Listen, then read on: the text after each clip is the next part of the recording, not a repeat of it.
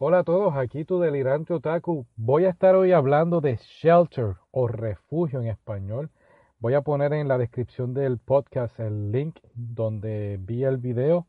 Son solamente 6 minutos, es un pequeño anime de 6 minutos. Véanlo y volvamos entonces a discutir de lo que opino de él. Ok, ¿ya lo viste? ¿Qué te pareció? Si no lo estás viendo, no lo pudiste ver, estás guiando o estás trabajando, no te preocupes, no lo voy a contar todo, no voy a decirte el final. Ah, vamos a rápidamente resumirlo. Este video fue hecho en el 2016 y para mi sorpresa fue hecho por un DJ americano, no está hecho por un japonés. Y mucha gente está debatiendo en las redes sociales este, si se puede calificar como un anime o no.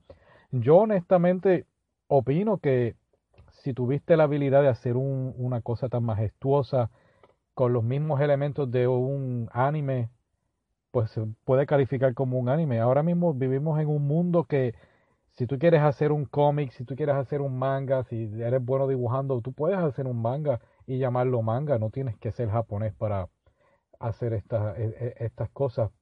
Esa es mi opinión. Ahora, el video es algo espectacular.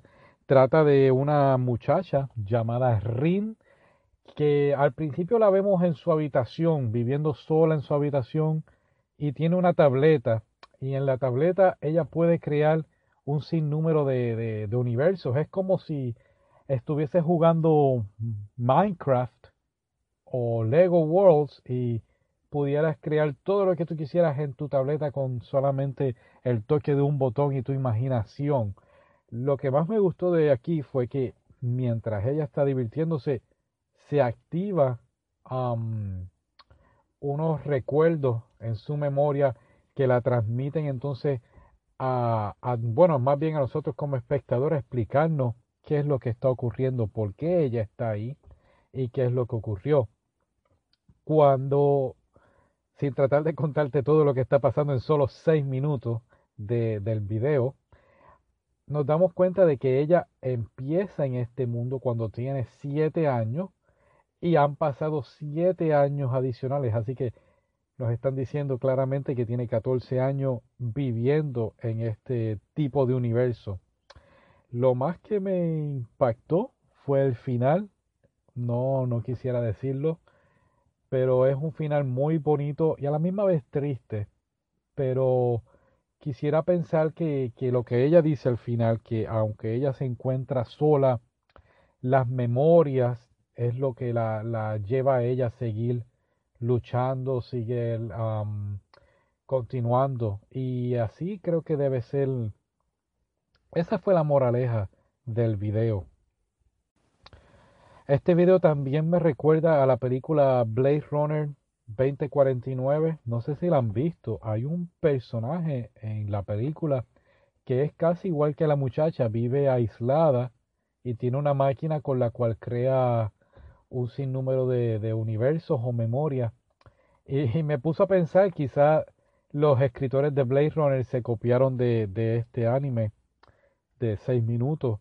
Es un mensaje muy bonito, no importa qué tan depresivo, triste tú estés en tu vida, quizás los buenos momentos en la vida tuya, las buenas memorias es lo que te lleva a continuar viviendo y hacer las cosas para un mejor futuro.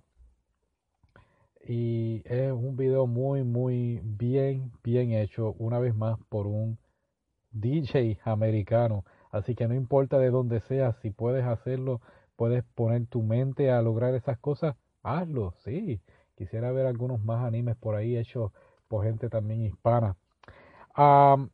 busqué un poquito más de información y me dio, me di con un video también hecho por una persona como si fuera la continuación del video de Shelter.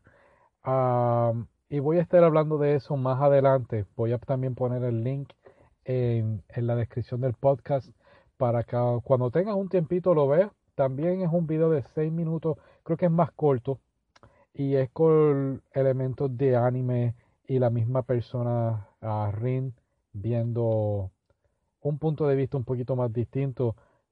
No que ella esté sola, sino un poquito acompañada. Y me gustaría también pensar que en el futuro ella logre encontrar a alguien para no estar sola. Mucha gente ha pedido que hagan una película sobre este video. Yo opino que no. Yo creo que el video está muy bien hecho. Seis minutos, principio y final. Un final abierto. Creo que los animes con, con finales abiertos son uno de los mejores ya que te lo dejan a tu imaginación y tú puedes decidir qué va a ocurrir en, en el futuro del personaje. Así que busquen el link en la descripción del podcast y disfrútenlo. Hasta la próxima.